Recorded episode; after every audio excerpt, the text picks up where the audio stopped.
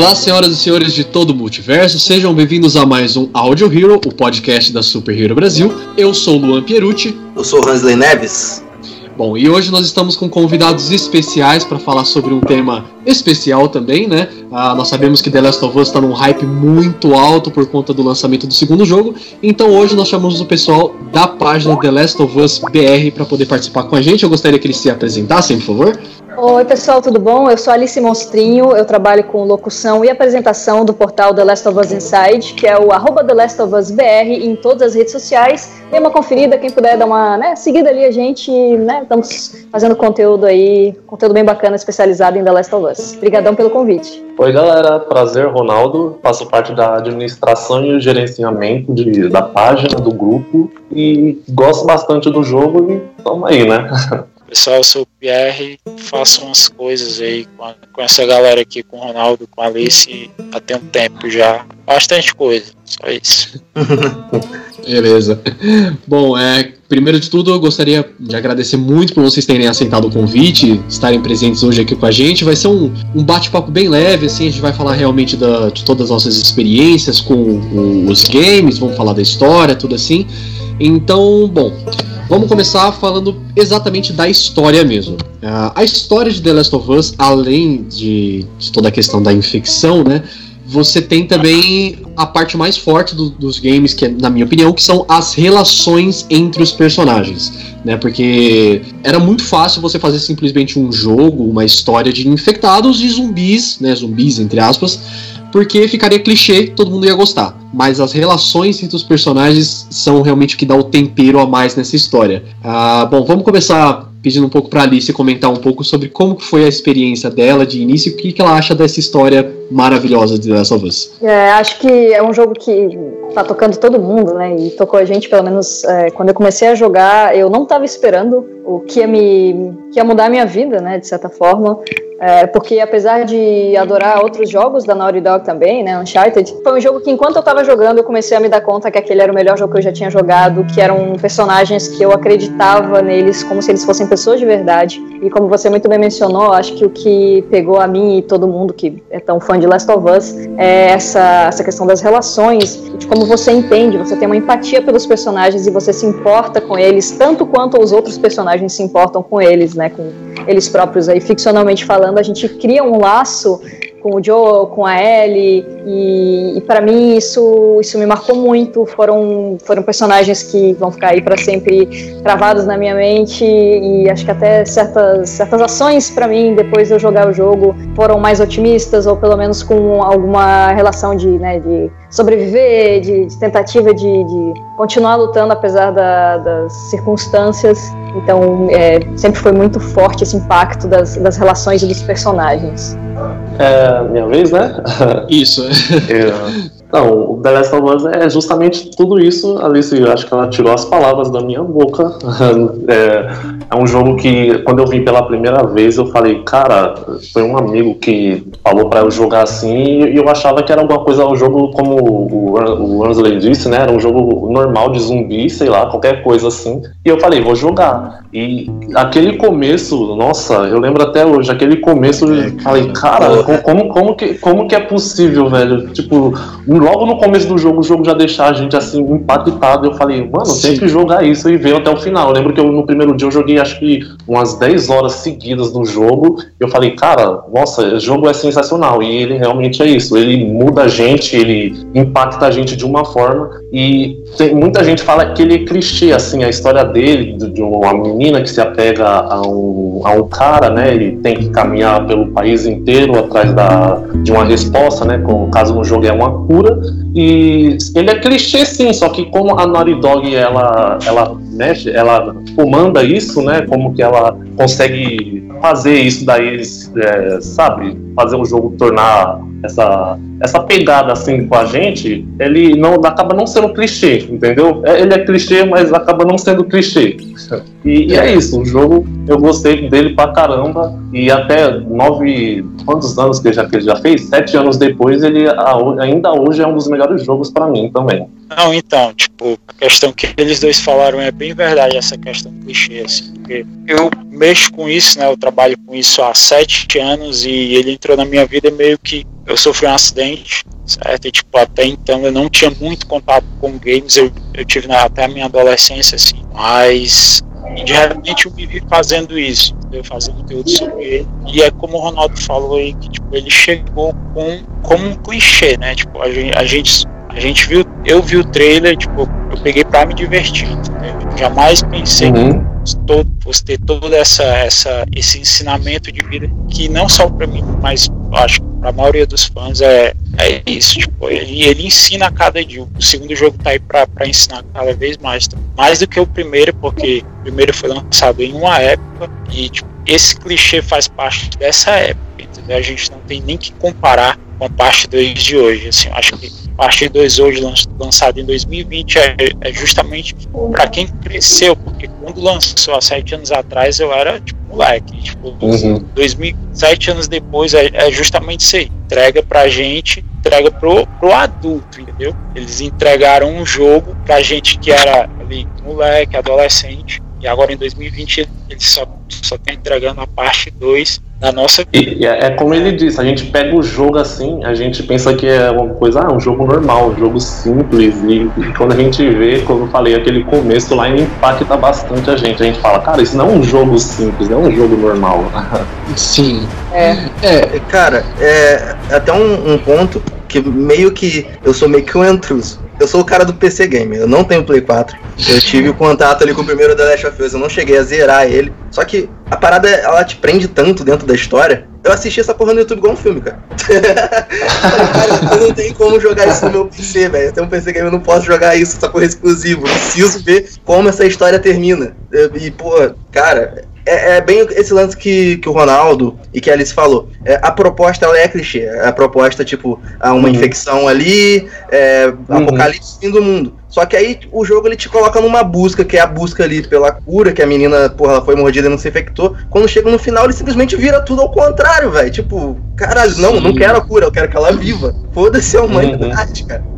E, e, e, é até por esse ponto que, que o pessoal se identificou muito com, com o Joel, né, cara? Tipo, é, não era uma certeza de cura. É, é, ela teria que abrir mão da vida dela para uma tentativa de cura. Então, por mais que errado, meio que justifica, de certa forma, a escolha dele, entendeu? Muita gente fala desse final que, que o Joel foi egoísta. Tem muita gente concorda com isso, outra é, divide metade assim da fanbase do jogo que o Joel foi egoísta, outras muitos falam que ele não foi. Eu acho que eu concordo que ele, que ele, ele foi egoísta sim, mas cara, olha como que tá o mundo hoje em dia, né? Então, arriscar a vida de uma pessoa assim que, que ele tava se. Como é que é? Ele tava, já sabe, se apegando bastante, já tava tendo a Ellie como filha. E, então, para matar mais uma vez a, a, segunda filha dele, né, entre aspas, ele, eu acho que valeu a pena mesmo ele ter, ele ter sacrificado um, um começo do novo mundo, entendeu? Pela vida da Ellie. É, cara, e assim, é. você, você pega, né, como, como a gente tava falando aqui, The Last of Us, além de ser uma história de infecção, de fim do mundo, é uma história sobre seres humanos também. A gente acompanha uhum. a, a, personalidade dos personagens. E o Joel, você vê ele que depois da, da Sarah ter morrido e dele ter passado todo aquele tempo, são 20 anos, né?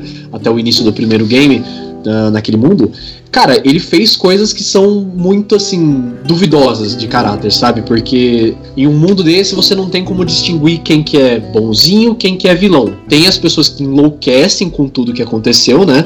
Como você vê todos os outros grupos antagonistas do jogo, mas assim, ações cruéis acabam entre aspas se justificando nesse mundo por conta da sobrevivência, sabe? Não, é difícil porque é outro mundo e é outra situação. A gente tendo agora uma pandemia que é 1% do que seria a pandemia do The Last of Us, a gente já está vendo grupos completamente lunáticos, a gente já está vendo negacionistas de, de algumas coisas, a gente já está vendo pessoas muito cruéis. Então eu imagino que numa situação como aquela, onde você perde tudo, onde não tem uma cura, Uh, eu acho que o significado da vida da Ellie é muito, muito, muito maior do que, do que seria. Uh, ela é aparentemente, né, até o que todo mundo pensa, a única que pode se curar. E por isso que eu acho que o que o Joel fez no final é egoísta. Mas eu fiz junto com o Joel, porque todas as vezes eu matei médico, matei enfermeira, eu não queria nem saber. E acho que isso é uma das coisas principais do Last of Us, que é incrível, porque você estava tão imerso naquela situação que você justifica a violência que você faz. E eu achei absurdamente incrível é, como eles conseguiram transpor essa responsabilidade pro jogo, pro parte 2. Porque você não Sim. só joga o que está acontecendo, você foi cúmplice do que aconteceu na parte 1. Um. Você matou aquela galera toda, você matou os vagalumes. E no meu caso, eu matei sem dó nem piedade todas as vezes, matei cada um deles. Então, Até a o gente, médico no final, né? Matei as enfermeiras, era todo mundo. era, é, e no 2 eu não matei os cachorros, importante ressaltar. Aí eles não. mentira, você é, mata um cachorrinho sim. Você tem um cachorro que, dá pra, que mata. Você lembra o nome é dela, né? Quase obrigatório. É, eu esqueci. É, é a. a... Alice, é, é verdade. Alice, é Alice. a Alice matou a Alice, né? Então, e é uma pastora alemã, eu tenho uma pastora alemã, então foi horrível.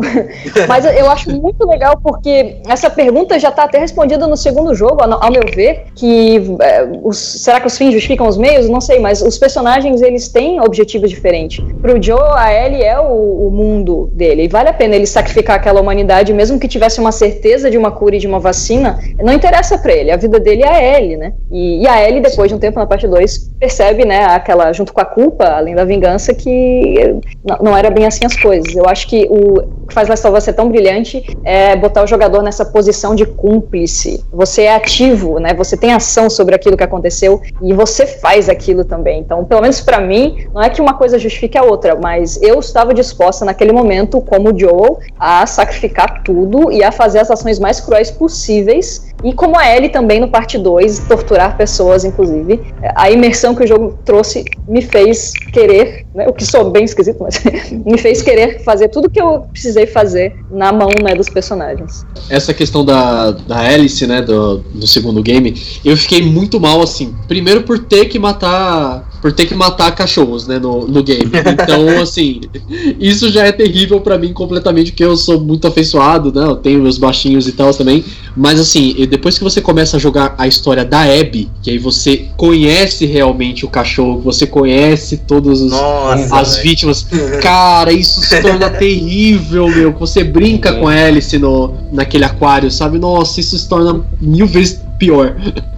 Parece que eles querem, sabe, é da, sei lá, um jogo de mente, né? Eles fazem a gente matar os cachorros e tudo mais, todo geral, e a gente vê o outro lado e a gente fala, caramba, velho, a gente, eu, eu, eu realmente senti dó, né? Tipo, Sim. caramba, olha, olha as pessoas que, que, que, eu matei com a Ellie, olha os cachorrinhos que eu matei com a Ellie, e aí você joga com a Abby e você fala, cara, e aí eu fiquei confuso nesse jogo porque é, eles fazem a gente ver os dois lados da situação e no final a gente fica, é. caramba, o que, que eu faço? O que, que eu faço? Eu fiquei com dó, eu juro pra vocês, eu fiquei com dó no final, na parte dos serafitas lá, quando a gente invade lá as, as casinhas dele lá e tal. Nossa, eu fiquei com muita dó naquela parte.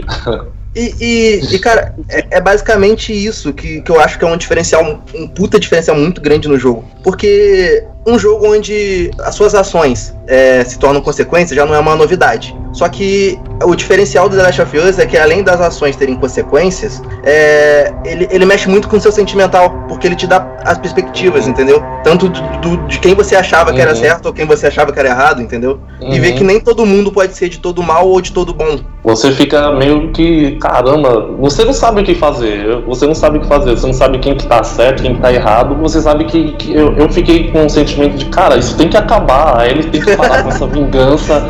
É, a, Abby, a, Abby, a Abby até que meio que perdoou ela depois que ela quase esmurrou a. Quase não, ela esmurrou a cara dela, né? Depois que ela quase matou a Jean e a Ellie, ela, ela perdoou, né? Ela perdoou, eu acho que não, mas ela meio que deixou de lado, né? E a Ellie não, no final a Ellie vai atrás full pistola ainda. E eu falo, caramba, você tem que parar com isso, por favor. Porque chega a ser muito, muito, muito forte e triste, né? Ela querer continuar com isso. Eu, no final eu achei lindo quando ela, é, sabe, reconheceu assim que, que não dava para continuar com aquilo mais. E é muito bacana que, assim, o, o The Last of Us 2, além dele mostrar os dois lados da moeda, né? Ele é aquele ciclo do ódio. Então, o Joel matou o médico, que fez a Abby matar o Joel, que fez a Ellie ir atrás da Abby, e foi gerando esse ciclo, e ciclo, e ciclo. Isso eu achei sensacional. Assim, é, essa questão do ciclo do ódio, você jo jogar com a Abby, foi uma das coisas que causou a maior polêmica nesse game, porque muita gente deu hate, muita Dividiu gente, sabe? Muita fanbase. É, dividiu demais e assim. Eu achei assim, muito, muito bacana, muito bem feito eles mostrarem realmente esses dois lados, porque, como eu falei, nesse mundo é muito difícil você mostrar quem que é bonzinho quem que é vilão. Então, pra gente, o Joel, ele é um herói, de certa forma, ele é o nosso personagem favorito. Mas pra Abby, cara, ele é totalmente um assassino, o cara é um monstro, entendeu? Então, pra ela, essa ação que ela fez estava certa, entendeu? E, e tem todo o ponto que, quando você conhece a história dela, mostra que o pai dela era um maluco meio que pacífico, tá ligado? O cara cuidando do, do, do cervo lá e tudo mais. E que Sim. teve certa dificuldade dele conseguir chegar nessa conclusão. Olha, a gente precisa matar essa menina aí pra salvar geral, mano. E- Ele não foi uma parada, tipo, que ele fez com facilidade tomar essa escolha, entendeu? Eu, eu até estranho esse lado da Marlene. Eu falei, caramba, a Marlene tava tentando evitar que a Ellie fosse pro. fosse fizesse a cirurgia, né? Eu falei, nossa, não, não conhecia esse lado da Marlene. É, cara, é, porque a Marlene mais, parecia só um generalzão mesmo, terrorista, tá ligado? Tipo, Sim. Eu preciso alcançar o objetivo, não importa quem que vai se fuder no meio. É, Dá pra enxergar todos os.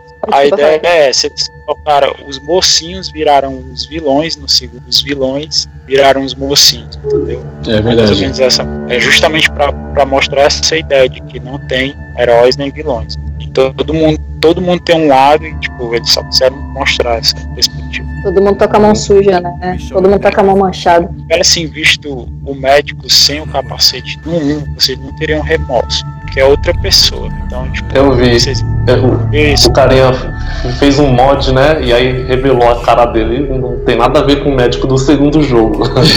A Naughty Dog, a Naughty Dog não tava esperando que usaria ele no, no enredo do segundo jogo, né? É engraçado até vocês especificam. É, porque é, é justamente isso aí. Se for ter o 3, tudo que a gente disser, tudo que a gente teorizar não vai ser. Eles vão ficar de olho nisso. Aí eles vão fazer tudo, todo o oposto. Assim. Porque a Alice aí jurava aí de pé junto que era a Ana, né? Tipo, não, é a Ana. A, Certeza. Até hoje eu. Não, mas É. a Naughty Dog tava querendo. Acho que a Naughty Dog tava querendo que todo mundo achasse que era a Ana mesmo, porque sobre ela, ela disfarçou lá as letrinhas né, do nome, só deixou o A à mostra com todo mundo aí. Ah, óbvio, a Ana, né? E fazia parecer que ela tava grávida, porque aquela cutscene onde vão, vão é, enforcar ela, ela bota Ah, a faz na passar faca na barriga. É. Ela E aí a fala- galera começa a teorizar e tal. Nossa. E ela, ela fala, tipo, ah, você tá infestada. Podia parecer que, por exemplo, você tá infestada porque tá Aham. grávida. Mas ah, o que eu achei muito legal e que eu certamente não esperava, né? Quando a gente começa a jogar com a Abby, eu acho que todo mundo fica puto da vida. Eu fiquei muito. Nossa. Cara, eu não quero. Nossa, cara. Eu Eu tava quero assim, matar tipo, o personagem no primeiro momento possível, né? Tipo, Não, e eu- a minha sensação era do tipo, eu sei que vocês estão tentando fazer, que vocês estão tentando fazer eu gostar dela, eu odeio ela, vocês não vão conseguir fazer eu gostar dela. E aí na cena, chegou a cena do teatro, eu me matei porque eu não queria machucar a Ellie, mas chegou no Nossa. final, na cena final, quando você vai com a Nossa, Ellie e você luta com a Abby, eu não queria machucar a Abby, eles conseguiram. Então eu Uhum. virei um lado totalmente, eu não queria machucar a Abby, já perdeu tudo. Ver ela Você- daquele você jeito. Você fica com empatia Sim, ela dela também, né? Nossa, ela e o Lev, ela levando ele, ele como se fosse ah, o Joe levando a Ellie, ainda mudou de lado, eles conseguiram, mesmo a gente sabendo que está, beleza, vocês estão tentando me forçar a enfiar a goela abaixo, mas pra mim eles conseguiram e no final eu tava sentindo uma puta pena da Abby e não queria machucar ela e foi, foi muito impactante. É, porque assim, você, no final, né, pelo menos esse foi o, o meu sentimento, e assim, é, eu, eu acho que foi o que eles tentaram passar realmente. Você não quer que nenhuma das duas morram, porque apesar de você jogar com a Abby por metade do jogo, né, você não consegue, é, você não consegue desgostar da Ellie. Então você chega no final Uhum. do, do jogo com as duas protagonistas que você tem um, um certo apego, sabe? Então eu realmente, assim, na luta final contra a Abby, e ela mal ali, ela toda magra, né, por conta do que o, o- os, o- os. Eu esqueci o nome do grupo agora, os Víboras, se não me engano, né? Os Cascavéis. exatamente. É, o que, que eles fizeram com ela, tudo assim. Eu, tipo, meu, ela já teve o que ela merece, sabe? Deixa quieto, deixa ela embora, vai. Não, cara, e apesar desse lance do, do pessoal, o jogo, ele te, de início, ele te faz isso, você odiar a, a.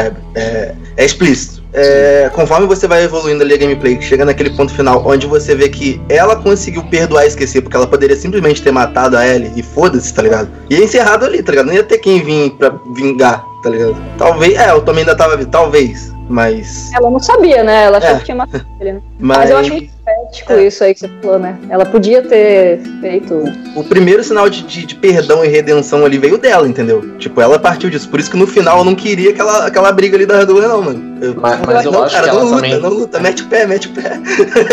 Mas eu acho que ela também deixou é, a, a Jeanne e a Ellie viva ali por causa do Lev também, hein? Porque se ele não tivesse lá, acho que É, já cara. era tchau Ellie, Ela teria tchau matado Ellie os e dois tchau. Gina. Aquela, nossa, aquela cena é pesada. É. Os vazamentos, eu não sei se vocês chegaram a ver os vazamentos, tipo, a Ellie morria, entendeu? Não, não morria. O que acontece é que o cara jogando e morria pra Abby, entendeu? A galera, pronto, Joel e Abby vão morrer. Sendo que era só o Joel, né? Só que o cara tava jogando e a Ellie morria. E ele morria com a Ellie, entendeu? Aí a galera, pronto, a Ellie vai morrer, entendeu? Do mesmo jeito, aí viram a cena, a Abby com a, com a faca na garganta da Dina e pronto, a Dina também vai morrer. Tipo, pelo menos, né? Tipo, ficamos só no Joel, assim. Foi E todo o povo, o É, povo não consegue se conter, né? Aí começa a teorizar, teorizar, e, e aí não espera o lançamento, né? E aí ficou toda aquele, aquele, aquela bagunça antes do lançamento com aqueles vazamentos. Nossa, foi horrível. Eu não apostava que a Abby seria a Ana. Só pensei que mulher foda, e vamos jogar com ela. Eu pensei, mulher foda, vamos jogar com ela. Um dia a gente chega nos braços dela. Não, teve uma galera que reclamou muito dessa questão do porte físico dela, como manter esse físico no no mundo pós-apocalíptico. Cara, já tinha passado muito tempo, tá ligado? É a mesma coisa que Então. você questionar como que ele fez uma tatuagem tão bem feita naquela situação, tá ligado? Hum. Faz muito sentido. E ela, e ela dedicou a vida dela pra essa vingança, então ela se preparou pra isso. Não, não foi tipo, simplesmente acordei e estava musculoso. Não, assim, É, tanto quando você vê. a ganha com ela, você já inicia ali na WLF, tem uma academia ali, tipo, e ela tá comendo burritos, né, tal, ela tá malhando concentrado. Tanto é que, não sei se foi essa semana, um, um usuário fez um post sobre, é, comparando o músculo, né, do Joel com a Abby, assim, sendo que não tem nada a ver. Dizendo que o Joel passou mais de 20 anos sobrevivendo e não, e não é musculoso como a Abby. Só que, tipo, Nossa. a Abby mas não faz o menor sentido, né? faz, faz o menor sentido, assim. E o Joe só sobrevivendo, matando gente, pegava ali no Ah, concentrado. Isso é recalque. Isso aí é recalque da galera que queria ter os braços É. dela. É, é basicamente realmente. É um estágio de futebol americano, que é a WLF, não é? Ou beisebol, Aham. alguma coisa assim. É, Isso, parada- um estádio de futebol americano. É, eu imagina, os caras de futebol foda. americano, eles têm a melhor academia do mundo no estádio deles. Faz todo sentido. Ela ainda, além de tudo, além de treinar especificamente para isso, carregar arma pesada, dá pra ver pelo- pelos tipos de arma que ela leve, que ela leva, né? Sim. É, ela, pô, imagina, ter uma ter um porte físico mirradinho, ela não ia conseguir já começar com aquele rifle semi-alto, pegando de boa, segurando coice. E ela treina numa academia feita especificamente para jogadores de futebol americano que tem aquele porte de, de armário, né? Então, é recalque, é O, o- E assim, o você jogo tem que levar- deixa bem explícito, né, cara? É Porque, por exemplo, essa comparação aí. É... Por que, que essa comparação não faz o menor sentido? O Joe, ele, ele sobreviveu durante um período, período longo. Ela se preparou pra uma vingança durante um período longo. Existe diferença, Exato. entendeu? Ele já era um maluco, É. porra, grosso, tá ligado? Tipo, só descia a porrada e tira uns outros e é isso, tô sobrevivendo aqui. Ela não, ela se preparou pra se vingar. Desde quando Eu te- aconteceu o fato, né? Não, então, só complementando, que você tem que levar em conta também o estilo de vida dos dois personagens. Porque assim, você pega a maior parte da vida do Joel, ele viveu toda naquela parte da. naquela quarentena, né? Ah, ele ficava naquela quarentena, que era um lugar de. Era de resgate mesmo, né? De tentar criar, eh, recriar a sociedade. Já a Abby não, ela viveu assim uma boa parte dela com os vagalumes, a vida dela com os vagalumes, e depois ela foi pra WLF e os dois grupos são de estilo militarista, sabe? Tem esse esse porte de criar soldados assim. Então, cara, são dois estilos de vida completamente diferentes, apesar deles estarem no mesmo mundo, sabe? A própria Ellie no final, na parte final, quando, quando eles vão lá pra Santa, Santa Bárbara, né? É, ela já tá bem forte também, só que é um estilo de força diferente. É igual você vê a Sarah Connor com a, é, sei lá, é, Gina Carano, tá ligado? São, são dois estilos de músculo, de força, porque a Ellie, ela é forte, ela é magra e ela esguia. Então é o tipo de luta também, o tipo de direcionamento que vai ter, o tipo de treinamento, enfim, é alimento, como você mencionou. Se o cara tá 20 anos se alimentando mal, não vai ter jeito dele crescer músculo e ficar fortão, e realmente não era o objetivo dele, né? Ela matava o instalador no soco. É, realmente matava. Cara, isso.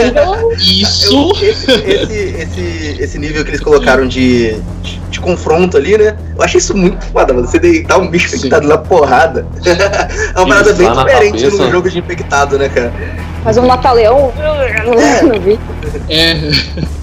Como que, que vocês, no geral, reagiram aos sustos do game? Uh, Nossa, eu achei, velho. aliás, eu, eu gostei que o, o parte 2 ele tem muito mais do terror do que do parte 1, pelo menos ao meu ver. Mas ah, por mais que o Rei dos Ratos foi muito irado e eu adorei, Putz, eu ia Muito- falar isso agora, cara. A cena É, do Rei mas- dos Ratos é Cara, aterrorizante. é muito massa, né? Mas assim, o que, o que eu mais gostei de susto foi os Stalkers lá, os espreitadores, cara. Pra mim foi o Hum, mais nossa, Verdade, bicho, verdade. filha da mãe, esses bichos. demônio. Porra, foi muito Cara, massa.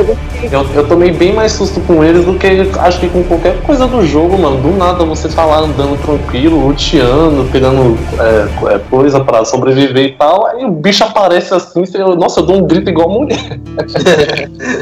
É, é, exato. E o engraçado é que realmente eles não são um, como eles têm, eles são mais fracos, né, que os, os infectados normais, eles se escondem e tentam pegar você desprevenido. Então, às vezes você explorando algum lugar escuro, você passa a lanterna assim, você vê um só do ladinho olhando assim no- Aham. pelo canto da porta. Aham. Cara, aquilo é assustador, meu.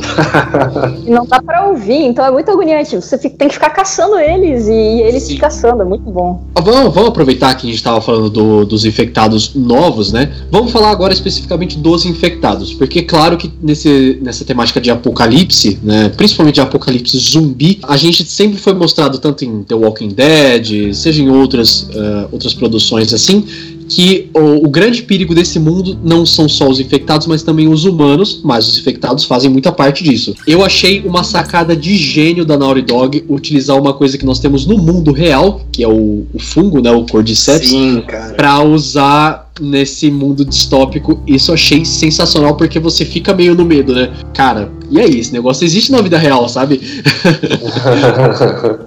É, tem Os muitos também, né? É, Os ratos também. Eles estão pegando tudo que, que é real, entendeu? Tipo, pra quando acontecer mesmo, a gente já tá preparado.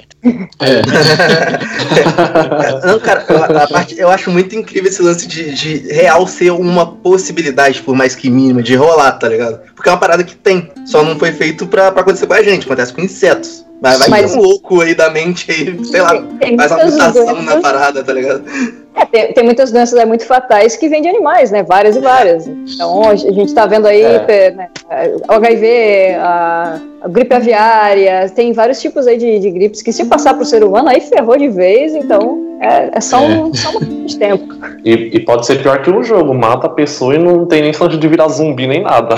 Só acabou mesmo e pronto. É, então. Uma parada que, que quando eu tava, tipo, me interessando mais pela história do jogo, que eu pesquisei sobre o fungo e tudo mais, é, tem uma questão que o fungo, ele não mata o, o animal. Ele controla o corpo do animal com o animal vivo, cara. O que, tipo, tinha levado- levantado uma teoria de que, por exemplo, os instaladores, eles, na verdade, eles fazem um barulho meio que pra avisar, porque eles estão vivos ali, conscientes, e eles não querem que, tipo, as pessoas se fodam, tá ligado? Eles fazem um som pra te dar meio que um aviso, pra tu meter o pé, Cara. entendeu? E o que torna bem mais perturbador. Imagina tu tá vivo naquela situação sendo controlado pra parada no seu cérebro, velho. Uhum. É, e gradualmente eles vão mudando. No começo, quando você tem os corredores, eles choram, eles gritam É. de dor. Eles Sim, estão mais. sim. é, parece uma pessoa que está alucinando. E, é- e conforme vai passando os estágios de infecção, é, é bem, bem complicado. Eles vão se retorcendo mais, eles lutam contra o que tiver no corpo deles, até chegar num rei Ah. dos ratos bebê.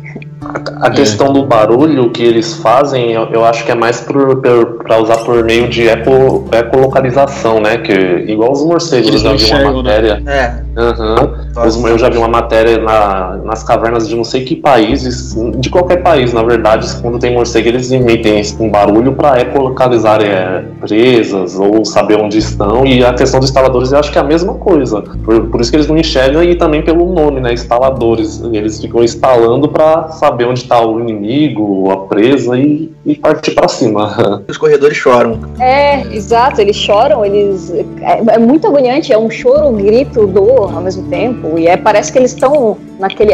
numa vertente de poder controlar alguma coisa ou não, no limiar de é, uma coisa que. É... É muito é, bem Tem que levar em consideração também que no, no primeiro game, quando você vai está no modo stealth, né, com o Joel, quando você vai derrubar um corredor, ele sufoca o, o corredor, né? Então você vê ali que ele, ele tá vivo, ele respira. Então, tudo bem que a Abby e a Ellie só mete a faca e quebra o pescoço.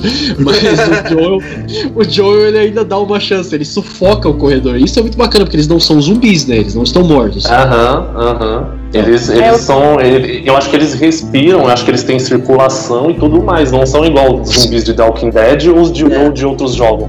Eles estão apenas infectados, né? E aí como, sei lá, começa essa doença evolui no corpo deles e aí começa a crescer os negócios, eles estão, eles, eles têm, acho que aparentemente o sistema imunológico deles também, não são aqueles zumbis secos do The Walking Dead que é todo vazio é. por dentro. É outro bicho, né, realmente. Vocês jogaram no modo online do primeiro jogo, e o que vocês acharam no caso? Caramba! Bota The Last of Us BR no twitch.tv barra The Last of Us BR todas as sextas-feiras. Vamos voltar agora sexta-feira, espero eu, se a internet aqui de casa tiver sido instalada. A gente joga com o Berta aí o modo online, inclusive. Eu adoro. Eu... É, sobre a live aí do pessoal do The Last of Us BR, dá uma colada lá. Tem os vídeos mais antigos que eles já fizeram umas lives que inclusive tem até meio que um fanfilme do The Last of Us. E eles conversam, entram mais em detalhes sobre. Cara, eu quando eu conheci vocês, que eu fui buscar vocês para participar aqui com a gente, foi o primeiro vídeo que eu vi lá, que eu vi que vocês viram algumas partes, eu vi as duas primeiras. Eu não finalizei ainda, porque foi meio corrida semana, mas vale a pena dar uma conferida lá depois. Eles estão no YouTube. Estão na Twitch também, né? Tudo. Uhum. Last BR, todas as, as redes sociais. E todas as redes sociais, arroba The Last of Us BR. Bom, e continuando o, o, papo aqui, mudando um pouco de assunto agora também, é, eu queria falar agora também do, dos personagens, né, da mudança de, de personalidade do, dos personagens e também de um grupo, dos vagalumes. Porque os vagalumes eles são assim, de extrema importância no primeiro game, principalmente, né? Aí no segundo eles ainda têm a presença, mas por conta de tudo que aconteceu, eles foram meio que jogados de lado, os vagalumes que acabaram, entre aspas, né? Até o final que a gente descobre que eles estão se reerguendo. Mas assim, os vagalumes, eles tentaram no primeiro game trazer a cura para a sociedade, mas eles também eram um grupo terrorista por conta da Fedra e que eles atacavam a Fedra. Como que vocês veem o grupo dos vagalumes? Cara, terrorista eu, eu acho que não, eu acho que é mais meio uma questão de guerra, era uma guerra civil, né? Pra. Sim. Igual a Fedra, ela queria controlar as pessoas, manter as pessoas naquele cubículo ali, né? E manter os ideais deles. Só que os vagalumes não, eles acham que eh, eles estavam, sabe, querendo mais controlar as pessoas, abusar das pessoas e, e, manter o poder deles. Então, eu acho que os vagalumes eles saíram daquilo, né? Quiseram fazer a própria, o próprio, como é que pode dar, a própria comunidade deles e, tentar algo melhor para o mundo, né? Mesmo que seja é, machucando pessoas e que vão contra os ideais deles, né? Sim. É, e, e, como vocês falaram no começo, é um mundo pós-apocalíptico, então é, qualquer coisa tá valendo para é, ambos os, os, lados segurarem os seus, os seus ideais, manter os seus ideais e lutarem por eles. Sim. Assim, eu, eu vejo os vagalumes mais ou menos dessa forma também. É, eles eles travaram uma guerra civil com a Fedra, então eles tiveram que fazer o que era necessário para sobrevivência, né? E assim, acaba sendo um grupo como qualquer outro, sabe? Qualquer outro grupo de apocalipse. Uhum. Você pega até mesmo o, o maior exemplo de, de série de, de zumbis, que, são The, que é o The Walking Dead, né? Cara, tanto o grupo do Rick, que é o grupo dos, dos mocinhos, né, que a gente acompanha, quanto o grupo do governador. Tudo bem que os salvadores, nem tanto, que eles são meio esquisitos. Mas o grupo do governador, assim, eles tinham seus ideais próprios, eles tratavam bem as pessoas do seu grupo e tal, eles uhum. sobreviviam da sua forma, mas assim, grupos rivais, grupos inimigos, era aquela questão, era guerra, sabe? Então, é, é realmente o que a gente, o que a gente falou. Algumas pessoas enlouquecem, como foram os serafitas, por exemplo, tem quem se separa, por exemplo, como o Lev e a Yara, mas é, sabe, não tem como julgar muito. Os vagalumes para eles são heróis, mas pro Fedra são terroristas, então. É, eles vão ser, então. eles vão ser a, a, grande base da série de TV. E, tipo, a ideia é essa, vai vir a história, né, de, de fundo mesmo tudo, e, e, eles vão ser bem presentes na série. A ideia da série do, do New essa colocar eles como, entendeu? Como pilar ali de tudo. Não, eu achei legal que, ao menos no primeiro jogo dava a entender que era um grupo paramilitar, mas que era aquilo né, que, que vocês comentaram, que eles têm um ideal de vamos buscar uma cura. E a Fedra é aquela coisa, eles tentam fazer com que as pessoas sobrevivam, mas já mostram no início do primeiro jogo que eles executam qualquer pessoa que tiver ou sinais de infecção ou se alguém roubou uma ração, então eles são bem, bem quadradinhos nesse sentido de que você não pode sair da linha que eles executam. E na, na parte 2 achei legal que mostrou que a WLF veio de início em Seattle como uma resposta, né, uma alternativa ao, ao, vamos dizer, a truculência da Fedra, eles se mostraram ainda mais truculentos, e aí dá tudo a entender, ah, então os vagalumes eram bonzinhos. Mas no fim, naquela parte que a gente vê com a Ellie no museu, com o Joe, mostra aquelas frases na parede do cara falando, ah, vocês me fizeram é, jogar pessoas, matar pessoas, jogar pessoas numa van e botar fogo e várias coisas assim. E no final você vê o símbolo dos vagalumes, como eles sendo mentirosos. E eu achei muito importante essa cena para mostrar que os vagalumes não são aquela coisa paz e amor, bonzinhos, ai que legal. Eles também, né, como vocês mencionaram, como qualquer grupo, num, num apocalipse desse, eles vão proteger os deles e vão fazer o que é necessário, seja isso certo ou errado, e também o que é certo ou errado naquela situação, né? Não, não tem preto e branco, é tudo área cinza. E a, eu gostei do jeito que eles exploraram e tô animada pra, pra ver a série aí, como o Pierre falou, né? E adoraria muito ver isso na série mesmo. Quem sabe a criação dos vagalumes, ou como é que, como é que funcionou legal isso, é, quem, se foi desde sempre a Marlene, quero ver na, na, na, intro, na própria intro do jogo, né? Tipo, que a Marlene fala no início, é que eles queriam retorno, né? Do, de todos os ramos do governo e tudo que a Fedra tinha extinto, tinha imposto o regime militar e, tipo, é, é basicamente, vamos dizer assim, a esquerda e a direita. É basicamente isso. Pra vocês, qual a melhor trilha sonora? A do primeiro ou do segundo jogo? Hum. A do primeiro. A do primeiro. Também concordo. A do primeiro. primeiro sim. Do primeiro. Aquele, aquele final lá, eu, eu juro e aquela musiquinha. Nossa, aquilo lá de encher os olhos. Parar, né? No segundo, cara. É, é, um jogo nostálgico, aí é óbvio que você vai achar do, do primeiro, entendeu? Porque a gente ainda a tá do segundo, né? Uhum, exatamente, mas também foi colocado de uma maneira mais sutil. A do segundo, ela deixou aquele clichê que, que veio lá do primeiro jogo, que era uma, ali uma frase filosófica, tocava uma música, assim, tipo, e no segundo não, no segundo eles colocaram tudo ali no tudo nivelado, entendeu? Não, não exageraram na música, não exageraram na, nas frases, não. Tem a única a, a, frase mais filosófica é cachorro do caralho. É, é o mais próximo que a gente tinha da, da filosofia do 2. Tem aquela coisa, ou então só aquela parte que o Joe fala que é. Eu sei que você queria que as coisas fossem diferentes, mas não são. Então, só isso. O outro, o primeiro jogo é carregado disso, é carregado de ah, é, não importa, tipo, é o jogo inteiro, sabe? Aquela. É tipo como se fosse um só frase de autoajuda, entendeu? E, e o segundo ele já foi bem mais sutil nesse aspecto, até mesmo na trilha sonora também. Concordo 200% aí com o Pierre. Eu acho que ah, muitas das trilhas sonoras do 2 do combate me deixaram com mais tensão do que as, as trilhas do 1, um, no combate em especial. Mas para mim, as outras trilhas de modo geral, né, Vanishing Grace, uh, The Path, elas são muito, muito marcantes pra gente, como, como o Pierre falou aí também, né, nostálgicas. E, e uh, o que o Pierre falou sobre o, o, primeiro ter muitas frases de impacto, o, o, é muito legal ver como o jogo evoluiu e é, é que nem filmes, sabe? Você, o, primeiro jogo ele é muito mais digerível. O segundo jogo é um jogo difícil de jogar. E uhum. vão ter pessoas que vão gostar por causa disso. Ele é um jogo difícil de jogar. Ele é igual um filme de final triste. E aí que tá, a pessoa só gosta de, sei lá, quem gosta de assistir, ah, eu gosto de assistir filmes da Marvel, você gosta daquela fórmula, ela é uma fórmula digerível. Que não quer dizer que o filme seja ruim, eu amo os filmes da Marvel, aliás. É, mas é, diferente de você ver onde os fracos não têm vez, por exemplo. Que ele é um filme pesado, ele é um filme difícil. Mas para mim é melhor até porque eu sinto mais coisas num filme mais pesado. Então é uma questão de preferência, é uma questão de entender que é uma coisa diferente, é um jogo difícil de digerir, é um jogo difícil de, de acompanhar, tal qual um filme aí com, com um final triste. Uhum.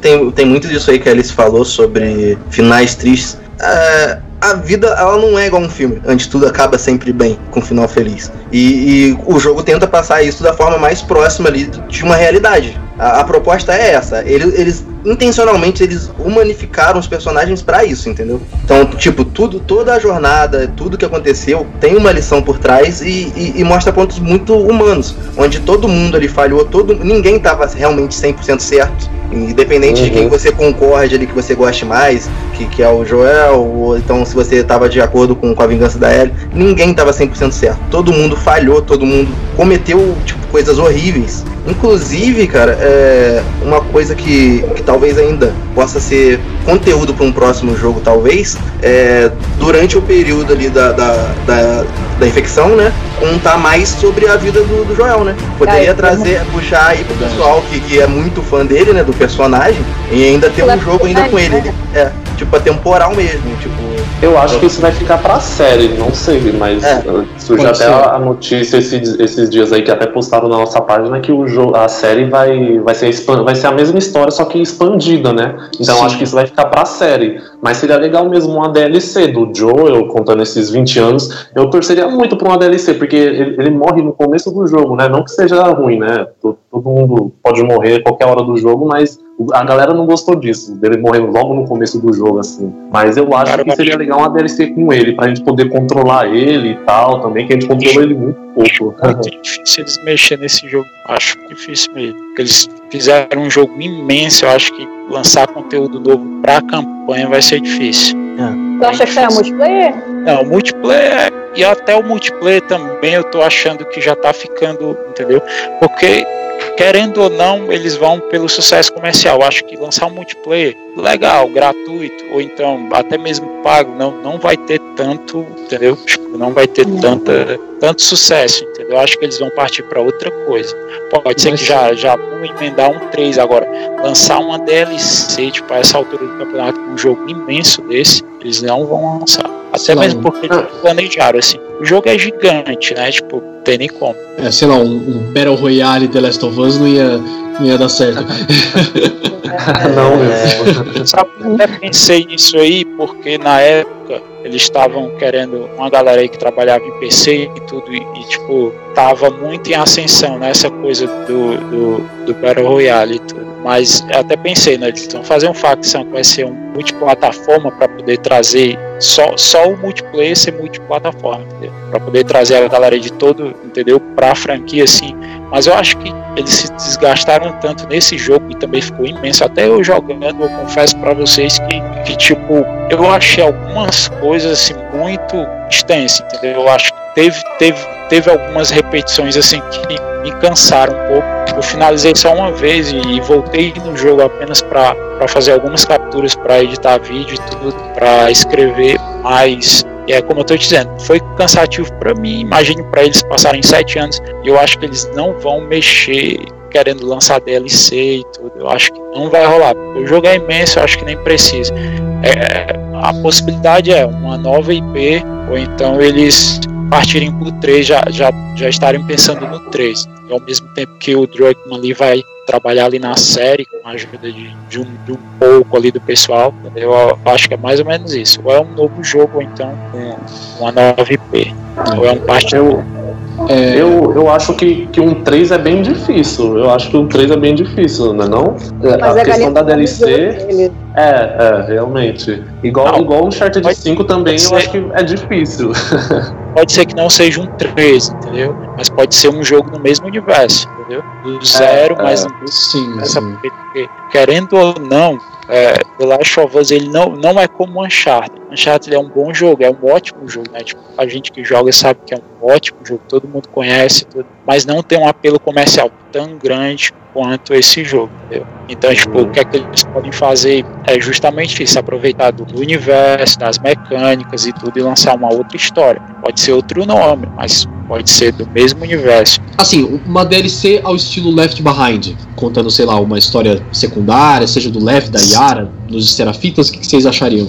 Tocou num assunto importante que, tipo, essa questão do, desses momentos, assim, de descontração, entendeu? O que é que acontece? O jogo ficou tão extenso que tem tudo isso aí, entendeu? Ele tem Left Behind, ele tem o primeiro jogo, entendeu? Ele tem tudo, ele É. tem outro entendeu? Ele tem essa coisa, essas mecânicas como tocar um violão, como é, tá lá no museu, né? Tipo, flashback lá, tem tudo isso aí. É como se fosse o primeiro jogo, né? E tipo, o Left Behind, porque o Left Behind é intercalado em flashbacks, né? Entendeu? Aí é justamente isso aí o 2. O 2 come tanta coisa, eles colocaram tanta coisa e, e do mesmo jeito tantas outras referências, é, inspirações de outros jogos, que é isso que eu tô dizendo para vocês. É difícil, vai ser difícil. O que é que eles vão fazer de uma DLC? O que, é que vai ter de novo nessa DLC? O mais provável, 9P, pelo menos esse é o meu palpite. É, eu acho que uma DLC, se, se passar um ano e não tiver lançado, não tiver a, a Naughty Dog não tiver anunciado nada, eu acho que realmente não vai ter mais nada, porque depois de um ano é bem difícil mesmo. Mas eu, eu, eu, eu tenho fé, né, um pouquinho de fé que possa ter, ter tem alguma coisa dentro desse um ano aí, desde que lançou o jogo até 19 de junho do ano que vem. E, e seria bacana. É, como o Pierre falou, tipo, não tem. O jogo já é muito grande, já tem tudo, né? Tem um Left Behind dentro, tem um também dentro, mas creio que ficou ainda pontas soltas, né? Por exemplo, sei lá, a história do Joel ou do Tommy, a galera tá falando muito que poderia ser o Tommy, é, mostrar contar a história Tommy dele sozinho, é, ao lado dele, é, dos É. vagalumes também. Grande- Eu acho que tem bastante coisa ainda. O grande desafio é ser, interessante, é ser interessante. Tipo, por mais que pro fã seja interessante saber a história do Tommy, pro público em geral, tem que saber se é. Então, será que vai vender? Se, se a gente vai fazer uma história do Tommy, será que a gente vai vender? Tu tá entendendo? Quem é Tommy? Quem é Tommy na, na fila do pão? Pra galera de fora.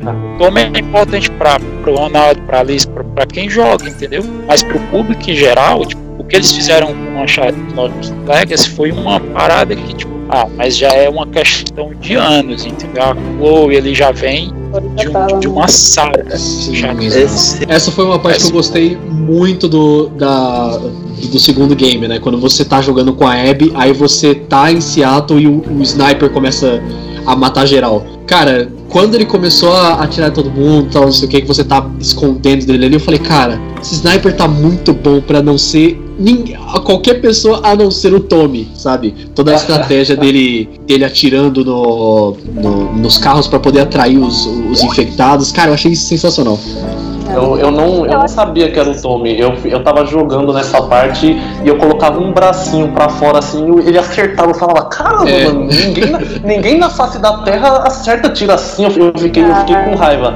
E aí quando eu cheguei nele, e aí quando a, a, a Abby briga lá com ele, ele cai lá, aí eu falei, ah não, é o Tommy, então é verdade. Era ele atirando mesmo. É, eu imaginei que era, porque fazia sentido com o que eles tinham dito antes, quando você tava jogando com a Ellie, e quando você ouve uma rádio, alguma coisa assim, que eles falam do sniper, aí você fala, ah, o Tommy, né? Sim, Mas o lance da. Eu penso que sobre DLC e tal, eu acho que quebrou muito o que eles iam fazer, porque eles estariam a toda a produção da HBO não fosse a pandemia.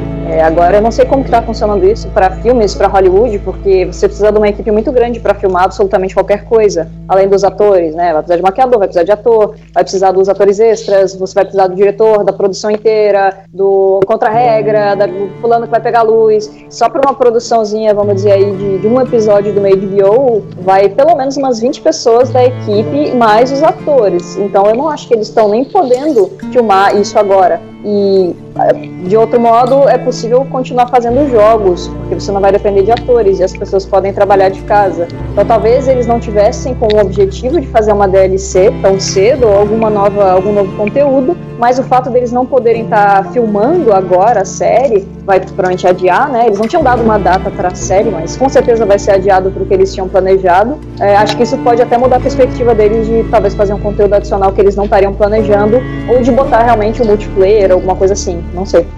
Caso fosse sair o The Last of Us Parte 3, o que eu acredito que vá, porque aquele final ali é um pouco aberto, né, cara? O que, que vocês esperam? O que, que vocês gostariam de ver? Cara, boa pergunta, Ellie hein? É. Queria ver Ellie velha. Não, mas brincadeiras à parte, mas primeiro jogo a gente joga e ama um velho amargurado que perdeu tudo e que sabe o que que perdas são, né? Tanto é que na cena do quarto ele fala ali para ela, né? Você não tem ideia a do cena que do que é quarto é perder. maravilhosa, cara. Eu queria ver a Ellie naquele lugar, sabe? Eu queria ver a Ellie velha, a Ellie, né? Não precisa ser velha 50 anos, igual a Joana. Só esse app aí, ver ele. Esse é verdade. Ah, é resolvido, nem precisa mais então.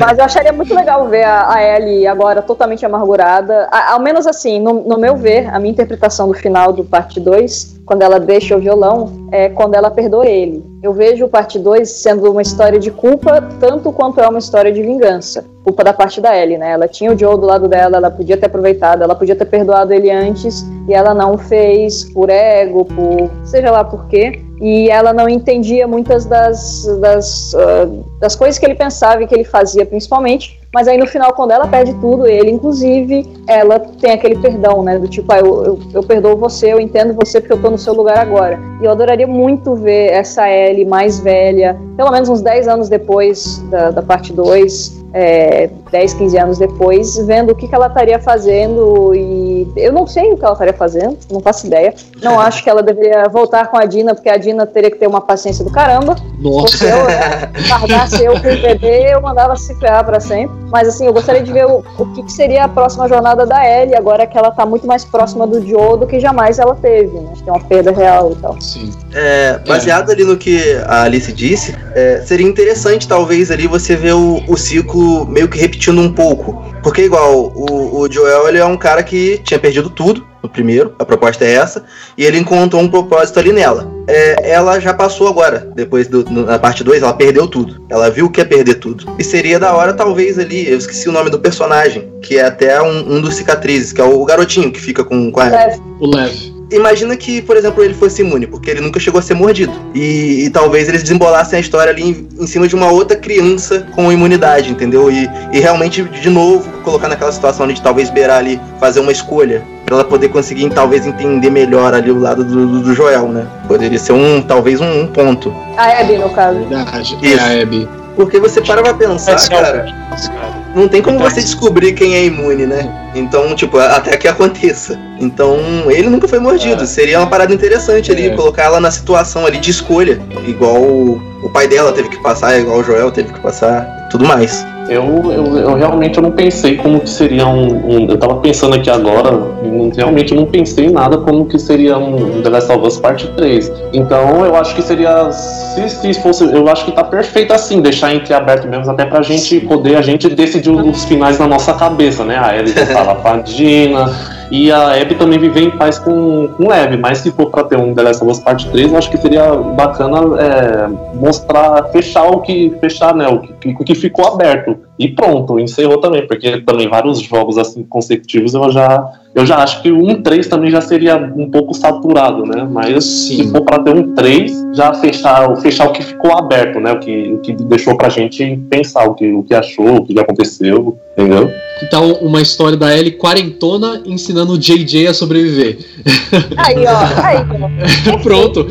Maravilhoso. É isso que eu quero. É isso. E você tá ligado que JJ não é Jesse Jr. Eu, quando eu li a carta, eu achei que era Jesse Jr. Mas aí o Neil Druckmann retweetou dizendo que um dos Jotas não é Jr. Então pode ser que o nome dele seja Jesse Joel. Jesse Joe, é verdade. Nossa! Nossa, Ah, é, Interessante, hein, cara? É verdade. Em outras palavras, não é nada disso que vocês estão pensando. É, Chegou o José. PM com um balde de água fria aí no pessoal. É, José. é, pode ser qualquer coisa. James Jordan, acabou. Não é nada disso que gente tá pensando.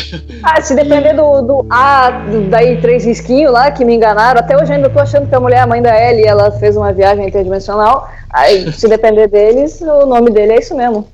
E Não, mas de onde tiraram? Você viu aonde, Alice, que é Jesse Jr.? Eu, parece que eu vi isso no jogo também, não foi? Ou alguém menciona a É Tina? JJ, tá só escrito JJ.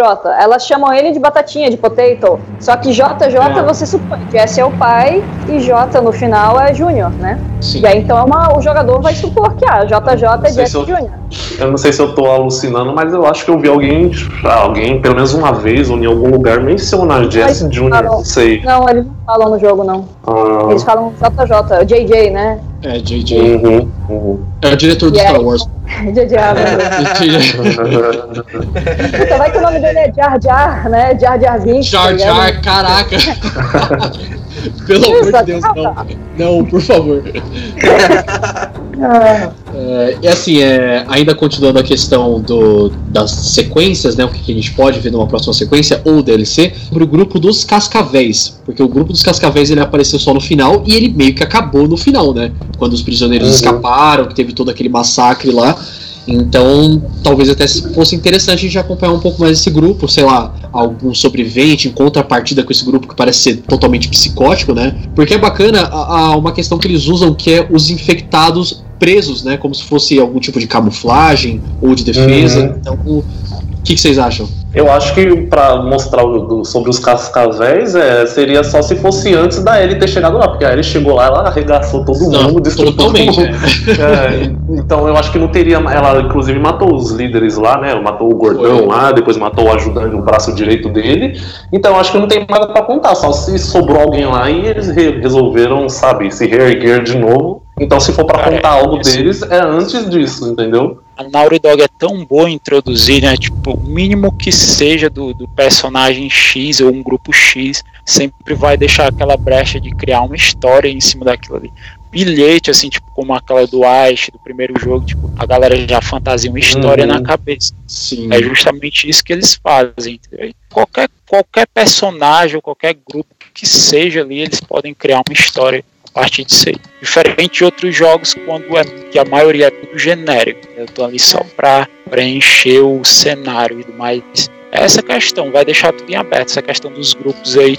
Nunca a gente teve história, história do, do- dos outros grupos, né, que tiveram, da própria Fedra, a gente nunca teve história assim, só, só nos colecionáveis e tudo, a gente nunca teve. E, e É, fique aberto, mas eu acho que é, que é, que é por aí mesmo, como ele quer que, que seja dos cascas, cascas béis, né? E tipo, da mesma forma nunca teve do da Fedra, nunca teve do, dos vagalumes e tudo, vai ter essa abordagem na série e tudo, fiquem abertos sempre. Porque eles são tão bons em criar esse, essa galera de- do, do background, assim, que, que deixa essa, essa coisa na nossa cabeça de fantasiar, entendeu? Sim. É, Eu gostei muito de ter existido os cascavéis, porque mostra que todo lugar vai ter um grupo. É o jeito das pessoas sobreviverem, Sim. elas fazem grupo. E podem ser grupos, tipo, vamos dizer, com muitas e muitas aspas, inofensivos, de canibais, sei lá, que só tem uma vila. Pode ser Jackson, que eles estão tranquilos, pode ser um WLF, ou pode ser os cascavéis. Em qualquer lugar vai ter grupos, vão ter milícias, vão ter gangues. É o que precisa, né? União para eles sobreviverem. uhum. É verdade. Mas será que uma continuação com a Abby seria bem-vinda pro público geral?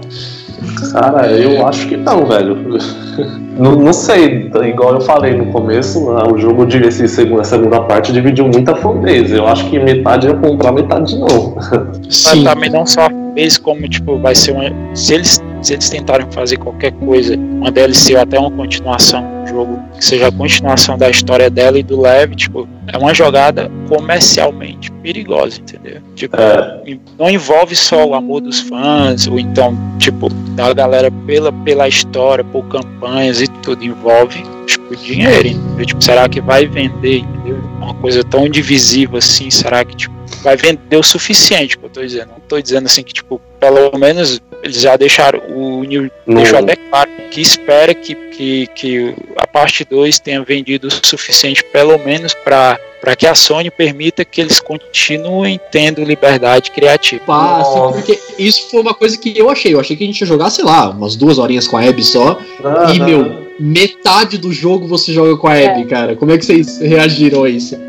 Mano, eu, eu, lembro que eu fiquei muito puto. Eu falei, eu falei, cara, mentira. Eu lembro, eu lembro que eu fiquei pé da vida, porque eu lembro que tava lá, Seattle dia 1. Eu falei, como assim de novo dia 1? Aí tá, aí eu falei, caramba, a gente vai jogar com a Abby. Aí, aí jogando uma horinha, duas horinhas, aí eu vi a, a árvore de habilidades dela. Eu falei, mentira, que a gente vai ter que upar tudo isso. Eu não tô. Não é possível, velho. Não, não é possível. A gente vai ter que upar. Aí eu joguei o quê? O, o primeiro dia passou o quê? Acho que foi umas, uns 4 horas jogando o primeiro dia, aí Seattle dia 2. E com a Abby de novo. Eu falei, ah, não, o jogo tá tirando comigo. Bugou, né? Só que aí você vai. É, é, é, Aí só que aí o jogo vai fazendo você, sabe, ver o lado da Abby, e aí você acaba que vai acostumando, né? Só que do, do, segundo, do segundo dia pra frente. No primeiro dia você tá bem puto ainda. No primeiro dia você tá morrendo intencionalmente com um personagem uh -huh, sequência, né? Pulando, pulando do penhasco, apanhando apanhando pra, pra qualquer um. Eu fiquei putaça também. Teve algumas coisas que me, assim, deram uma amolecida no começo. Primeiro era tipo, porra, não, não quero, não quero jogar com ela. Foda-se ela. é. Mas aí teve, teve algumas coisas. Que, é, primeiro que eh, logo no início você fica brincando de jogar bolinha pra um cachorro, que pra mim foi muito legal e muito bonito e muito importante, que é o urso, que quem não Sim. matou cachorrinhos aí, quem, quem conseguiu jogar sem matar cachorrinhos, a gente não teve peso na consciência de ter matado eles, mas, mas teve eu aí joga bolinha. Hospital, cara. Eu, eu só. O único cachorro que eu matei foi obrigatório, que era cutscene, e eu fiquei muito puto de ter matado, inclusive, me acharam. Não, mas você conseguiu mesmo jogar sem matar nenhum? Sim. Caramba, parabéns. Eu não consegui. eu, eu também não consegui, cara. muito tempo mas eu consegui. Deveria ter uma premiação especial pra isso, né, dentro do jogo. é, um troféu, um troféu. Eu também pensei nisso. Jogou em live e o pessoal foi. Obrigado a você quem tá assistindo aí que, participou, acompanhou as lives. Beijo pra todo mundo, que foram muito pacientes, porque se, eu, se um cachorro, se eu matava um cachorro, aí eu deixava me matar. E aí resetava pro falei, não, minha mão não vai morrer nenhum cachorro. É, e, cara, eu... que... a, a semi-alto dela também me, me, me deixou muito alegre pegar uma semi-alto, assim, bem no começo. Eu falei, ah, beleza, tá, tô começando a gostar dela. É, a questão dos cachorros, eu não, eu, não, eu não consegui passar o jogo sem matar nenhum, porque eu, eu sou uma pessoa que acho que tem mais ou menos um toque, que eu quero explorar tudo, velho. Explorar tudo. Sim. E os cachorros, ele, eles atrapalharam demais, demais, velho. Não dava pra você explorar em paz, não dava pra você explorar em paz. E aí eu já pegava é. lá um A12 e pipocava neles. e, Cara, eu, na verdade, assim, eu acho que você matar o cachorro com uma 12 ou com arco e flecha, assim, é menos traumatizante do que ele ir pra cima de você e você enfiar um facão nas costas do cachorro, que foi o que aconteceu comigo. Eu fiquei, meu Deus, o que que eu fiz? Não, não, não. é, no começo você fica meio em choque, assim, mas depois você se acostuma. Ai, ai, ai, vocês, hein? A Alice vai chorar. Desculpa, Alice. Estou vendo, estou vendo. É, eu vou jogar mais uma, um assunto, mais uma pergunta aqui pra gente, pra gente falar um pouquinho. A gente já comentou aqui sobre os personagens secundários, né? Principalmente os personagens secundários da parte da Ellie. Mas e os personagens secundários da parte da Abby? O que, que vocês acharam da presença do Owen, da Mel? A gente já falou um pouco da Alice, né? Mas agora falando um pouco dos personagens humanos. Cara, eu gostei bastante do Owen. Ele, eu achei que ele era bem pé no chão. Eu achei que ele era bem pé no chão. Quando a gente encontra ele, quando eu não sei que cena que a gente tava jogando e aí muda pra Apple dormindo lá no chão e aí ele tá em pé na janela, eu falei, caramba, esse deve ser um vilão bem foda, hein? Ele, Sim, ele vai dar também. trabalho. Ele mal cara de bravo lá na janela e tal, olhando assim, eu falei, nossa, esse cara vai dar trabalho, mano. E aí, tipo, você joga o jogo e você vê que ele é bem cabeça no chão, assim, principalmente na sala do quarto lá quando ele. quando o Joel morre. Ele, não, não vamos matar ninguém, senão você vai se. É. Você vai, vocês vão se igualar a ele. Eu falei, caramba, até que ele é legalzinho, que eu tava. Aí depois foi vendo que quem tinha que ter mais medo eram os, os amigos da Abby, né? O Manny, que tinha o carinha Sim. lá também que, que a Abby mata no. Aquele carinha lá que eu achei o que eu esqueci o nome dele, que a, a, Abby, a Ellie dá uma facada no pescoço dele, aquilo lá eu achei que foi o mais, sabe, o filho da mãe mesmo. A Ellie até fala, mas peguei você, seu puto. Aí enfiando a goela dele, dá com vontade. eu, eu gostei muito, sabe o que é foda? Eu gostei tanto do Jesse, eu tava me apegando tanto ao Jesse. Eu gostei muito do Eu também gostei muito dele, ele é um cara muito maneiro, velho. Nossa, cara. Eu achei que, eh, pelos trailers, que ele ia ser mais cuzão, sabe? E aí você vê que na real a dinâmica é que os três eram muito amigos. A Ellie Sim. era muito amiga Sim. dele também também. Ele é o cara que ele vai, mesmo que, tipo, ah, ele não, não namora mais a Dina, nem sabia que ela tava grávida, mas, tipo, eu vou lá para ajudar elas, porque elas são minhas melhores amigas. Eu achei muito massa. E tava me apegando, uhum. caraca, com ele. E ele é um cara também, que nem o Owen, né, mais pé no chão. Ele, ele entende o que ele tá fazendo. Eu fiquei, uhum. pô, foi das mortes que eu fiquei mais chateadas, né? E dos personagens secundários, eu achei. é, não, Quem eu foi cuzão da com ele foi, foi a Ellie, né? Eu, ah, teve uma parte que a Ellie que foi cuzona com ele. Eu falei, porra, Ellie? Aí ele furou com todo mundo no, no Não, primeiro que, né, fura olho do amiguinho, né? Mal terminou, é. a mina já vai pra Uma semana, Uma semana. defendendo a. a- Uma semana já, já deu tempo, né? Entendeu? Já, já deu pra. pra- Uma semana deu tempo pra um conhecido, pra um amigo, cara. Você tem que dar ali um tempo ali uns três meses, tá ligado? também. É muito boa a cena dele lá segurando a porta do, do quarto assim, tá, tu, tu não vai falar nada e tal, tá de boa, você vai ficar de boa, é isso mesmo. da moto Eu achei, achei a- a- as falas deles até com, com certo alívio cômico, entendeu? Tipo, que ele, ele, ele dá uma zoada nela. Tipo, ele finge estar meio que preocupado com a situação, mas ele tá super de boa. Ele com tá tudo. suave, é. Se- eu- personagens secundários, é, aí lá vou eu, eu tô, tô me achando pro resto da minha vida. Mas eu, eu sou, pessoalmente, dei oi pro Jess, dei oi pra Abby e bo- botei um bebezinho lá pra rotar, porque eu dublei um- alguns personagens NPCs adicionais no, no É, Last of Us gente Part ficou 2. sabendo disso aí. E aí, portanto, eu me sinto uma amiga do Jesse, né? Eu falei oi pro Jesse, na hora ele me oi de volta. Pra Abby também tem uma hora que eu falo, ah, passa aí, Abby, passa aí. Eu já sabia o nome dela desde outubro, só que eu não podia falar, né, por contrato. Nossa, Então- que mancada, É. hein? Não contou pra mim. Não, porra, rapaz. Imagina ver ele- um sniper da Sony e me, me, matar em. Eu já sabia desde de Os outubro. caras contratam E um aí- Tommy, né, pra ficar de olho. é, o Cara. Cuidado. Aí que, né? E foi, foi bem divertido e, e eu já sabia o nome da galera. O Jesse, todo mundo já sabia o nome dele. Agora que você levantou esse ponto aí, que você participou da, da dublagem, né? A gente já, já tava sabendo um pouquinho por alto disso. Eu vou te fazer uma pergunta. Cara, como que, que foi pra você? Porque primeiro você é, tipo, ultra fã, tá ligado? E depois você vendo ali, talvez. Não, não, você nem gosta. Eles- Eles te pagam pra você falar desse jogo, que eu sei. É, como que foi, né, a experiência? E, tipo, depois jogando, quando você talvez ele passou perto de um personagem que tinha sua voz, como que é, entendeu? Ah, cara, foi. Eu, eu vou contar um negócio que vai soar bem. Talvez vai soar esquisito, mas é, eu sou fissurada por jogos desde sempre. Eles sempre foram um refúgio pra mim, acho que pra muita gente. E quando eu joguei Last of Us, a parte 1, ele teve um significado. Ele me, marcou muito, me, me emocionou muito. E ele teve um, foi ter um significado um pouco mais pra frente, ainda maior, quando eu tava com uns problemas pessoais aí bem complicados e me ajudou assim a manter essa vontade de, de sobreviver, de, de fazer as minhas coisas, de continuar como artista, né? Eu sou ilustradora, eu trabalho com, com arte e tem várias vezes na minha vida que eu, eu não, parece que tipo, eu não, não aguento mais e eu, eu sempre voltava ao jogo, sabe? Então tem um significado muito grande. E como eu sou ilustradora, eu a cada, sei lá, seis, oito meses eu mando o currículo pra Naughty Dog, tipo, oi, olha só, atualizei meu portfólio, dá uma olhada aí, vocês não querem contratar. E quando lançou o trailer do Last of Us Part 2, que era a Ellie mais velha e tudo mais, eu fiquei completamente alucinada. E eu botei na minha cabeça que eu falei, tá, eu preciso fazer algum plano, porque eu preciso de alguma forma participar desse jogo. E eu pensei, cara, eu vou atualizar portfólio. Eu, meu Deus, eu desenhava 12 horas por dia, 14 horas por dia para tentar melhorar portfólio, desenho. Mas ainda não tô no nível Naughty Dog, estou bem longe, espero um dia, quem sabe. E eu também faço teatro desde que eu sou criança. Eu comecei a atuar com 8 anos de idade e fiz algumas, algumas peças. Fiz teatro por uns, uns uh, 10 anos da minha vida.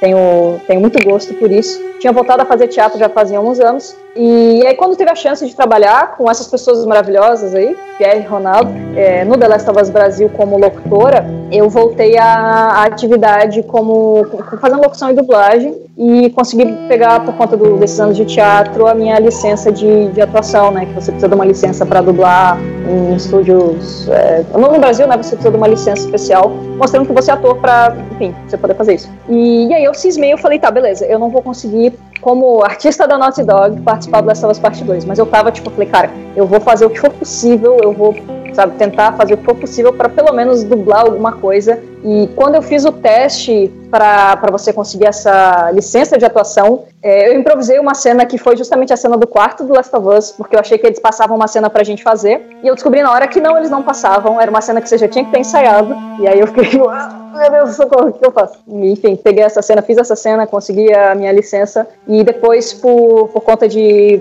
de algumas outras coisas, eu consegui né, o contato do, do Estúdio Maximal, que eles são maravilhosos. Eles fazem dublagem direção de dublagem para tudo que é jogo foda.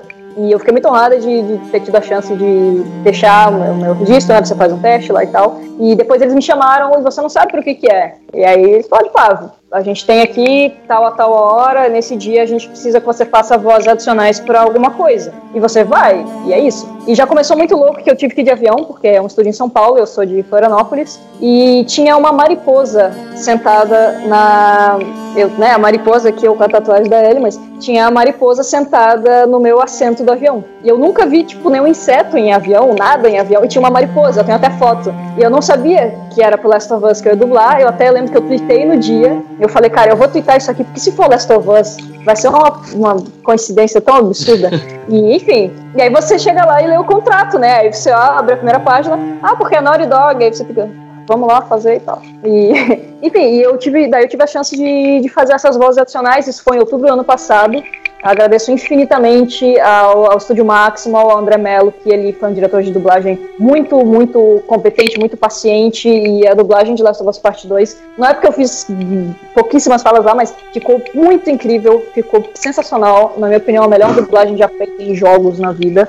E, aí eu tive que manter segredo, né? A próxima parte difícil e o jogo foi adiando, e foi adiando, e foi adiando. Mas aí ele adiou para ser lançado no meu aniversário. E eu falei, Uau. cara, foi lançado no meu aniversário. E eu joguei a cena do museu, que é, que é o aniversário da Ellie, no meu aniversário. E foi muito. Hum. Foi muito assim. Caramba, que da hora! Cara, e aí quando eu comecei a jogar, eu não sabia onde eram as falas, onde que eram, né, cada personagem, porque você não vê nada. Você só ouve a fala em inglês, lê em português o que, que é e você repete. Mas eu sabia, por exemplo, que eu dava oi pro Jesse, que tinha uma personagem chamada Abby. E, e aí, né, o diretor de dublagem tem que mais ou menos explicar, não, a Abby é uma personagem assim assada. Eu falei, caraca, meu Deus, aquela mulher é a Abby. Beleza, contrato, segredo. Fica por isso. E quando eu via, foi bem no começo do jogo, eu já falo um oi pro Jesse em Jackson. E eu desabei, a gente tava jogando em live e eu, meu Deus, eu, eu já tava pensando, tipo, ah, eu vou ver se o pessoal vai falar alguma coisa, eu vou responder. Mas, cara, eu desabei de chorar, não consegui. foi. desabei de chorar e foi muito legal, foi muito emocionante. E tenho muito, muito honrada de, de alguma forma, fazer parte do jogo. Significa Caramba, tudo. bacana. Em questão de, de diálogos, né? Eu já falei aqui que é aquela cena do quarto que tem aquele confronto, assim, entre aspas, do Joel com a Ellie é uma das minhas cenas favoritas do, do, do primeiro game, disparado. Assim como no segundo game, quando o, é aquela cena da sacada que o Joel tá tomando café e a Ellie ela vai conversar com ele. Quando o Joel ele fala assim, cara, se Deus por algum motivo me desse, me colocasse naquela situação novamente, eu teria feito tudo de novo. Eu acho que assim, como um grande fã de The Last of Us e um grande fã de Uncharted, que eu sou, a Naughty Dog, eu acho que diálogos, a Naughty Dog ela é assim mestre. Nossa, sabe, em tudo assim, sejam diálogos secundários, sejam diálogos importantes assim. Então, eu acho que o que fez The Last of Us, né, não só The Last of Us, mas todas as produções da Naughty Dog, ter essa grande, essa grande, essa grande fama que eles têm, é essa grande habilidade de você de eles fazerem diálogos, de ter essa, essa interação. Uhum. É, então, assim, teve alguma cena, algum diálogo, assim, alguma uma parte, seja ela mais simples, que marcou vocês, seja nos dois jogos? além dessas que a gente já comentou? Pegando a continuação disso, eu acho que os diálogos realmente são bons mesmo e como que a Sony consegue fazer isso em várias línguas, né, cara? Igual a dublagem Sim. brasileira, meu Deus do céu. Você Sim. vê no inglês, em português, eu vi os fãs falando isso, que é muito bom porque você vê em inglês, é muito bom porque é o Ash, a, é a Ashley e o Troy, né? E, e na língua, na, é, isso. E na língua brasileira, cara, nossa, é perfeito também. Eu tava vendo um vídeo esses dias da, da, da é, cantando Take On Me, né? Lá no, Isso. naquela cena lá do violão e tal. E eu vi, eu vi esse vídeo em várias línguas. Eu vi em russo, eu vi em italiano, eu vi e, cara, tava perfeito em todas, mas melhor ainda para mim na versão brasileira, né? É a Luísa Caspar, né, que dubla era. Nossa, tava perfeito. ela, ela fez a voz da Ellie igualzinho também, igualzinho, igualzinho. Na versão, cantando na versão inglesa, né? Eu pensando aqui de, de frase de impacto, situação. Engraçado porque para mim eu, eu joguei quatro vezes o primeiro, o, o, segundo só joguei uma vez, né, por conta de, de tempo, trabalho. Mas eu tinha, até uh, fora a última vez que eu joguei, as outras três vezes, sempre foi assim: a cena do quarto me pegou muito. É, é uma cena muito marcante, né? Ela é uma cena muito forte. E tem outras cenas que eu gostava muito também, mas essa última vez que eu joguei, eu acho que no fim, a cena que mais me marca é a cena quando o Joel. Bem no final, quando o Joel mente para ela quando. Aliás, desde a cena do. que ele chega nos vagalumes e a Marlene fala: Ah, eu já passei por isso, vai ser o melhor, não, você não precisa se preocupar. Ele fala: Eu me preocupo, você tá falando essa merda aí, keep telling yourself that bullshit, sabe? Você fica se, tentando se convencer aí dessa merda. E aí ele vai, chacina todo mundo e mente de cara lavada, promete na frente dela. Pra mim é uma cena que, revendo assim ainda mais, ela tem muito impacto porque diz muito sobre os dois. E é foda. Você vê que o Joel ficou humanizado ali, né, nessa parte. Ele. Nossa. Que a Ellie estava conectada a ele, que a Ellie já era uma outra filha para ele, né? Já era a segunda filha dele.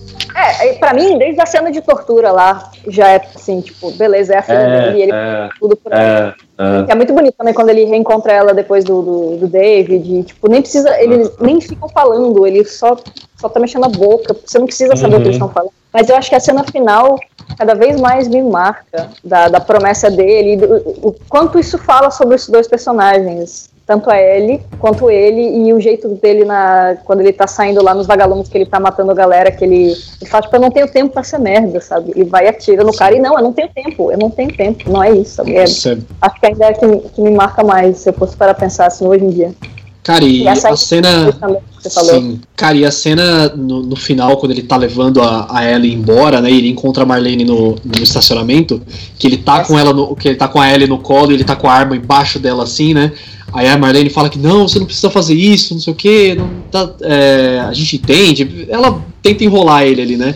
E tipo, ele simplesmente ignora tudo que ela falou e fala: Não, vocês só iriam atrás dela. E pá, mata. cara, essa cena é, é pesado, porque, meu, se o cara ele, ele teve uh, o estômago de fazer tudo aquilo, matar quase que o grupo dos, dos vagalumes inteiro para salvar ela, você acha que ele ia deixar a Marlene, a líder, viva? Então realmente, nossa, essa cena mexe comigo sempre mesmo. É. E assim, não tem como não falar também da morte da Sarah, né? Que não. exatamente no início do primeiro game, cara, eu lembro quando eu vi essa cena pela primeira que vez. Que, nossa, cara, eu tava, eu tava esperando alguma coisa meio pesada pra transição, assim, mas, cara, ela morrer daquela forma por um humano, ah. sabe? No, é, no ápice da infecção, né? não foi nem por um infectado, foi por um humano, sabe?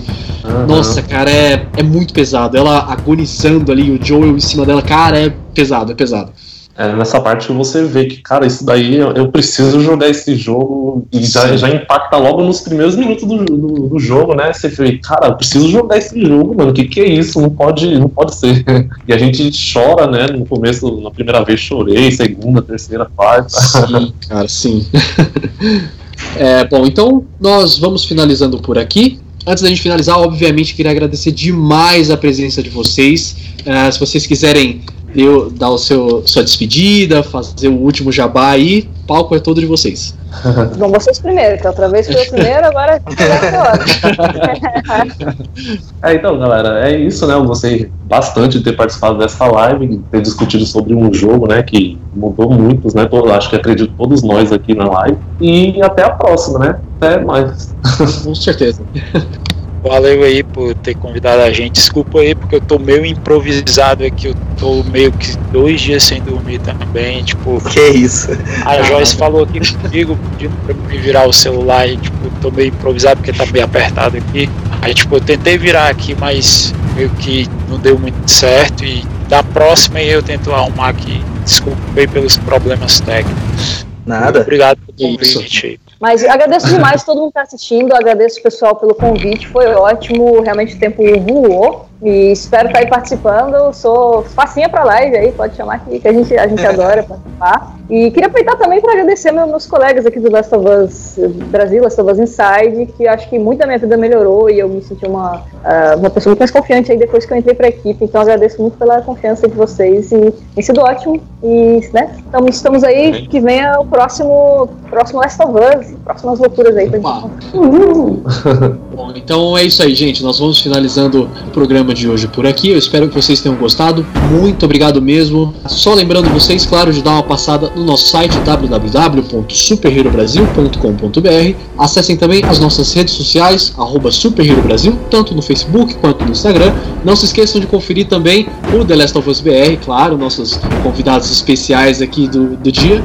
E claro, continuem sempre acompanhando o nosso podcast semanal, o Audio Hero, sempre baseado em puro achismo e teoria da conspiração. Então é isso aí, gente. Nós vamos ficando por aqui. Até semana que vem. Até. Valeu. Até mais, galera. Valeu. I wish things were different. Ellie! But they ain't.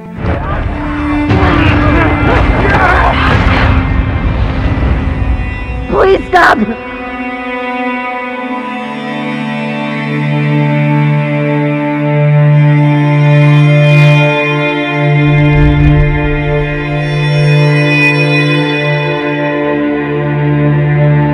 I'm leaving tomorrow. To do this smart, we'd be leaving Jackson vulnerable. So they just get to get away with this?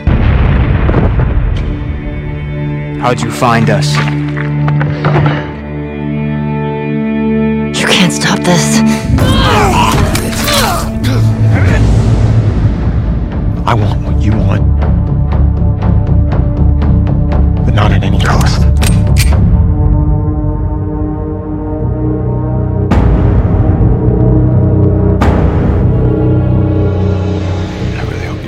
Se você quiser ver mais conteúdo como esse aqui, é só você acessar as nossas redes sociais Super Hero Brasil, tanto no Facebook quanto no Instagram, e também dar uma olhada no nosso site superherobrasil.com.br. Dá uma passada lá, tenho certeza que você vai gostar muito.